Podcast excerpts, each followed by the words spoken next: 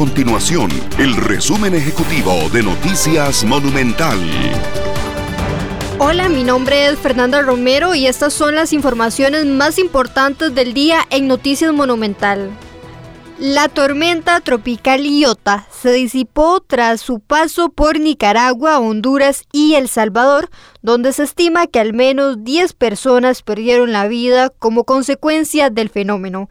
El Instituto Meteorológico Nacional comunicó este miércoles que Costa Rica ya no se encuentra bajo la influencia indirecta de este fenómeno que generó condiciones de temporal y lluvias en el litoral pacífico durante el martes.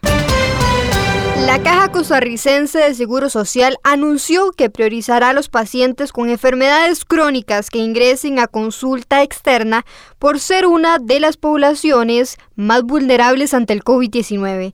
Desde el inicio de la pandemia, la Caja mantiene la atención a esta población y personas con enfermedades oncológicas. Con dos nuevas directrices, ahora se dan prioridad a las personas que padecen de enfermedades crónicas no transmisibles.